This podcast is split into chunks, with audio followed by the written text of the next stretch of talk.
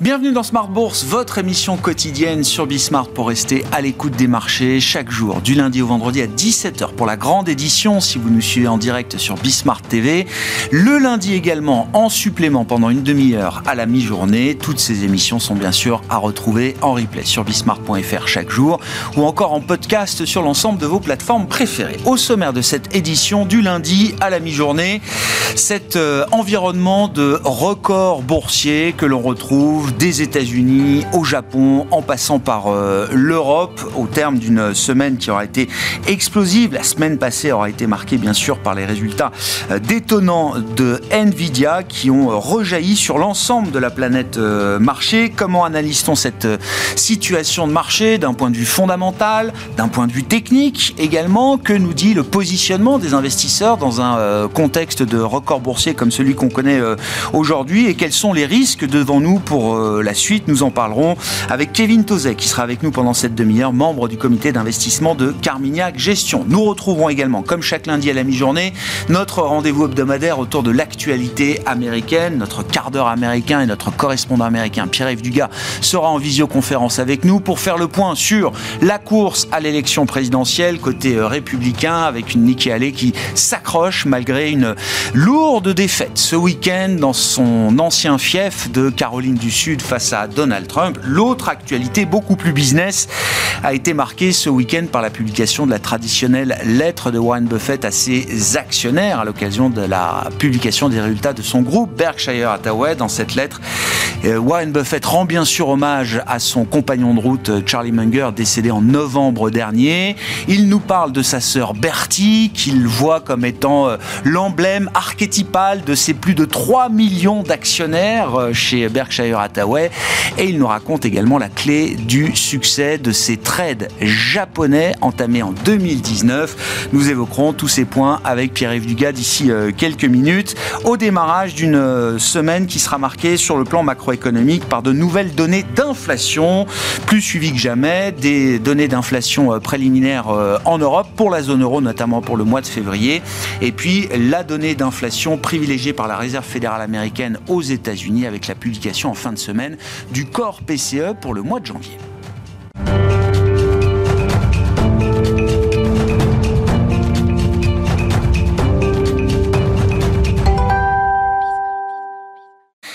D'abord, quelques éléments d'analyse sur la situation des euh, marchés tels qu'on l'a décrit euh, en ce moment. Kevin Tozet est à mes côtés en plateau, membre du comité d'investissement de Carmignac Gestion. Bonjour et bienvenue Kevin. Bonjour. Effectivement, pluie de records boursiers, on en parle tous les jours dans cette euh, émission. Ceux qui nous suivent savent effectivement ce qu'il se passe en ce moment, des records aux États-Unis, au Japon, en passant par, par l'Europe.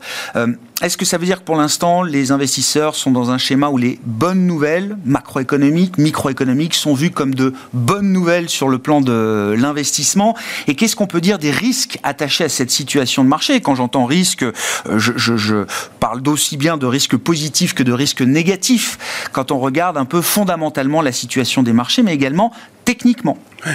Alors il y, y, a plusieurs choses. Hein. C'est vrai que on en a parlé de nombreuses fois à cette antenne, hein, ce fameux euh, conte de fées qui se déroule devant nous, c'est-à-dire qu'on a des bonnes nouvelles sur le front euh, économique et pour autant, sur le front de l'inflation, ben, on a des pas si mauvaises nouvelles que ça, hein. c'est-à-dire que la trajectoire de, des inflations, on peut se poser la question de est-ce que le marché est un peu trop optimiste sur ces anticipations de désinflation, mais pour autant, la désinflation, elle est là.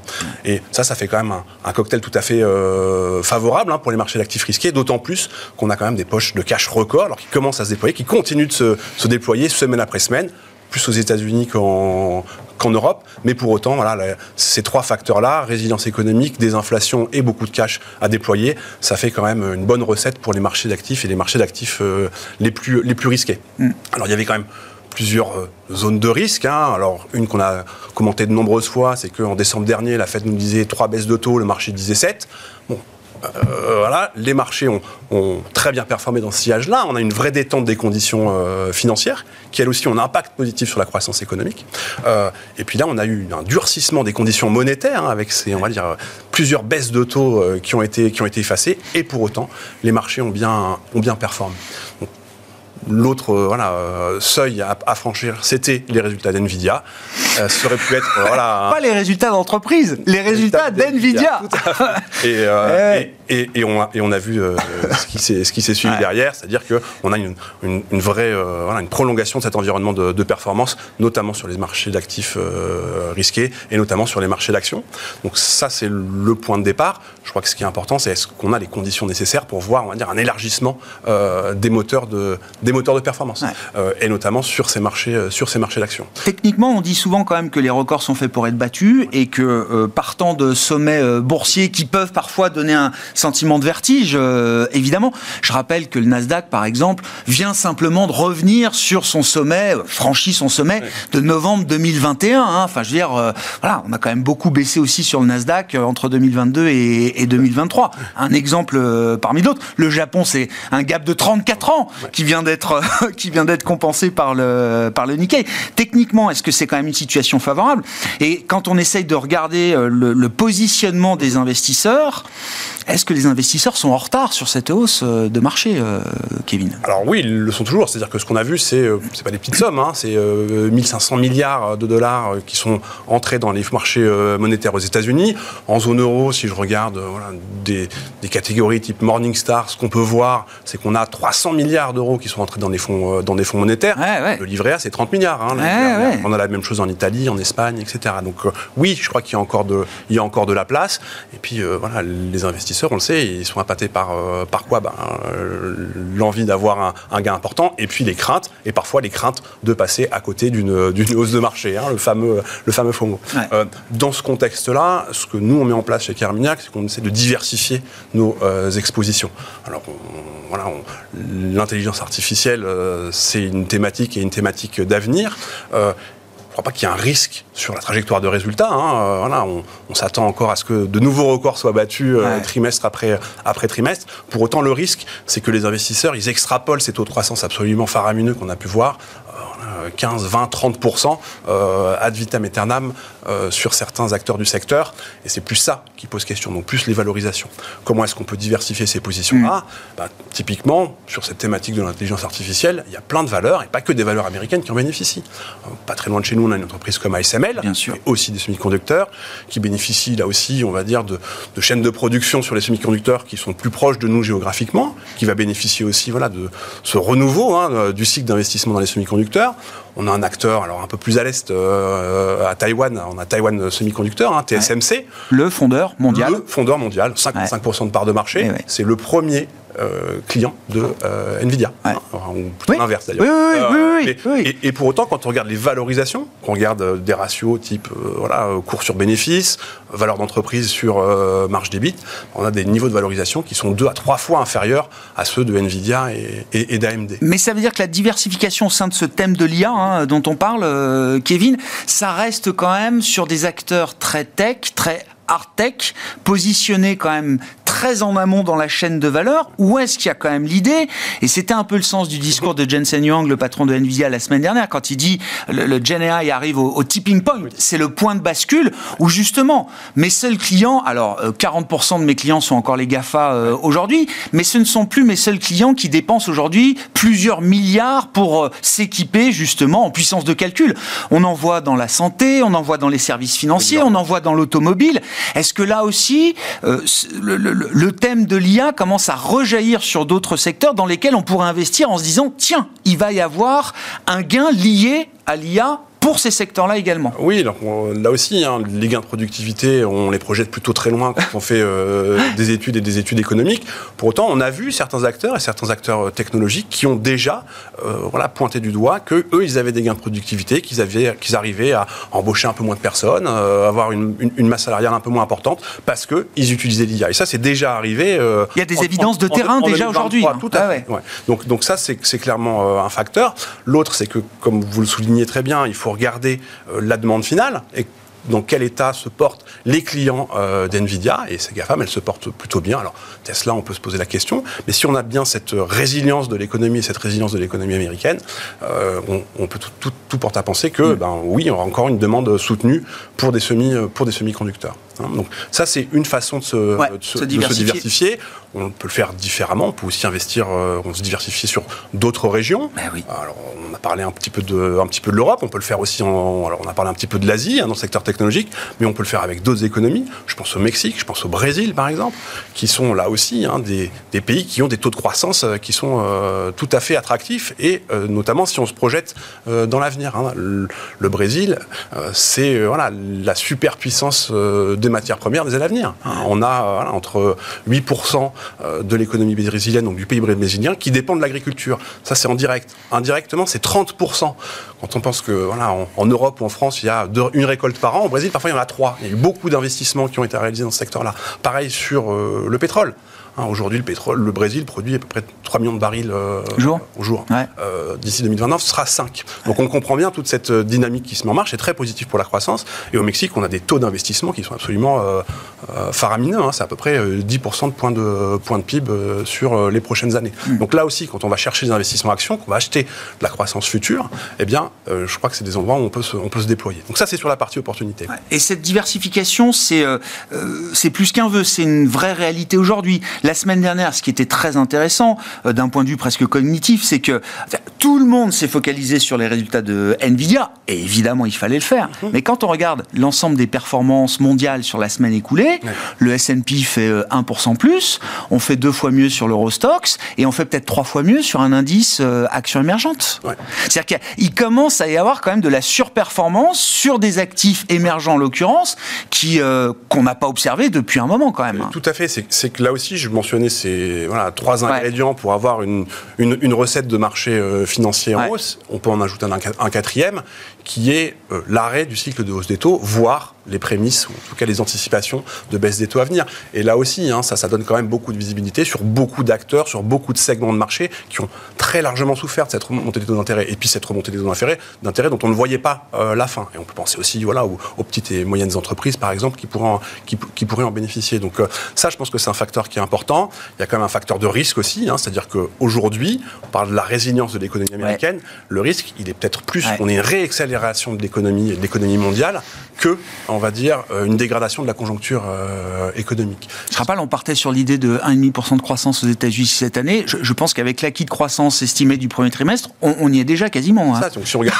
les indicateurs coïncidents, euh, le, fameux de, de, la Réserve fédérale d'Atlanta, on a 3% de croissance là aujourd'hui aux, États-Unis. C'est bien plus que le potentiel. Hein. Donc ça, c'est un, vrai risque pour les marchés. Pour l'économie, c'est une bonne nouvelle, mais pour les marchés, c'est un vrai risque. D'autant plus que euh, il y a quand même, quand on regarde là aussi euh, des indicateurs euh, de quelles sont les anticipations hein, d'une résilience de l'économie et donc une résilience des trajectoires de prix, on a quand même une très faible prix. Hein. il y a un indicateur qu'on a bien regardé qui sont les anticipations d'inflation dans les instruments obligataires et dans les instruments obligataires liés à l'inflation ce que disent ces marchés-là, c'est qu'en moyenne, sur les dix prochaines années, on aura une inflation moyenne de 2,3% c'est à 10 points de base près ce qu'on a eu sur les 30 dernières années. Euh, c'est un copier-coller du passé, quoi. Exactement. Et donc, je crois que ça veut bien dire quelque chose. Ça veut bien dire que ce risque-là, il est quand même très largement sous-anticipé par les opérateurs de marché. Donc là aussi, je crois que la diversification, elle est très importante, et notamment se diversifier de valeurs qui sont très très chèrement euh, valorisées. Du point de vue obligataire, ça veut dire que des indexés inflation, c'est intéressant là pour vous aujourd'hui? Oui, tout à fait. On, préfère des taux réels à des taux nominaux, donc on préfère acheter des obligations indexées à l'inflation que des obligations euh, traditionnelles. Classique, ouais. Euh, sur les marchés du crédit, ben, là aussi, on a toujours un portage qui est attractif. Par contre, quand on investit sur ces marchés du crédit, je crois qu'il faut investir sur des valeurs, sur des secteurs, sur des segments de marché qui savent faire avec euh, un coût du capital hmm. euh, plus élevé, parce qu'il y a bien ce risque-là. Qu'est-ce qui se passe si la Fed n'a pas besoin de baisser ses taux euh, en juin, comme l'estime le marché aujourd'hui hein? C'est le point de départ consensuel euh, en ce moment. Euh, si même elle n'a peut-être pas besoin de le faire en juillet, mhm. mais plutôt en septembre. Qu'est-ce qui se passe alors pour les marchés et qu'est-ce qui se passe du côté zone euro et du côté de la Banque Centrale Européenne? Est-ce que c'est un, schéma et un scénario alternatif peut-être auquel il faut réfléchir aujourd'hui Là aussi, hein, on dit qu'on préfère chez Carmignac les taux réels aux taux nominaux peut-être qu'il faut mieux avoir des taux européens que des taux américains dans un portefeuille euh, aujourd'hui. Parce que là aussi, quand on regarde les anticipations de marché, hein, celles que vous soulignez, elles sont un peu de choses près à peu près identiques entre les États-Unis et la zone euro. Le point de départ en termes de croissance, c'est pas tout à fait le même. Hein. on le dit, aux États-Unis, il y a une économie qui croît très fort au-dessus du potentiel. Euh, en zone euro, ça va faire, on va rentrer dans la deuxième année où on, flirte avec la, stagnation économique. Hein. Donc c'est plutôt comme ça, je crois qu'il faut le qu'il faut le voir.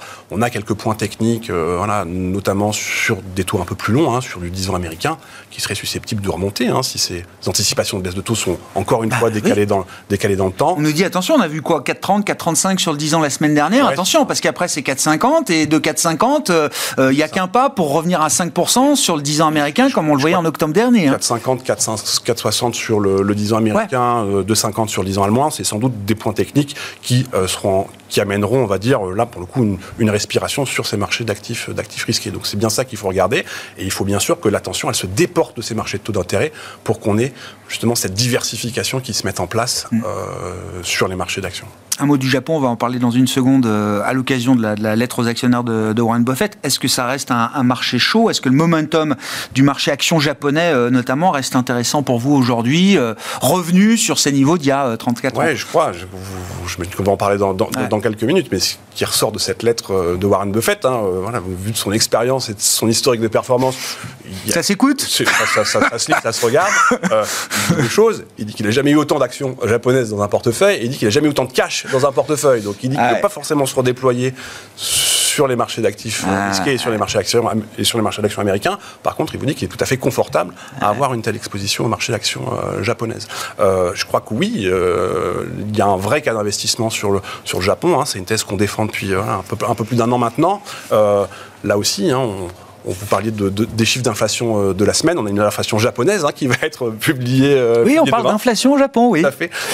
Et, ça, euh, là aussi, c'est-à-dire que les salaires au Japon, ils n'ont pas bougé. En dépit d'une devise qui s'est largement dépréciée, en dépit de, de, de, politiques migratoires très, très, très, contrôlées, très, très, très, contrôlées, très, très fermées.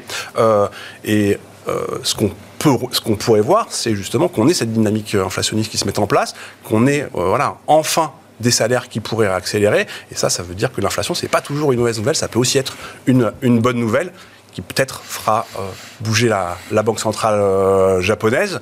Euh, on le souhaite avant juin, hein, parce que là aussi, hein, le, la baisse du, du, du, yen japonais, ça a eu un vrai impact négatif sur la croissance économique japonaise. Et ça, ça pourrait amener, on va dire, un yen sur des niveaux plus élevés. Et ça, ça pourrait raviver l'appétit des investisseurs pour ces actions japonaises qui, en plus de ça, ont très très bien marché. Un yen un peu plus élevé, c'est pas forcément négatif pour les marchés japonais. Bah, quand on voit le, le, niveau du yen 150, euh, par, rapport à sa valeur il y a, il y a quand même de la marge pour pouvoir absorber ça. Merci beaucoup Kevin. Kevin Tozek qui est avec nous pour ce tour d'horizon des marchés, des stratégies d'investissement qui sont euh, mises en place aujourd'hui chez Carmignac Gestion, membre du comité d'investissement de Carmignac.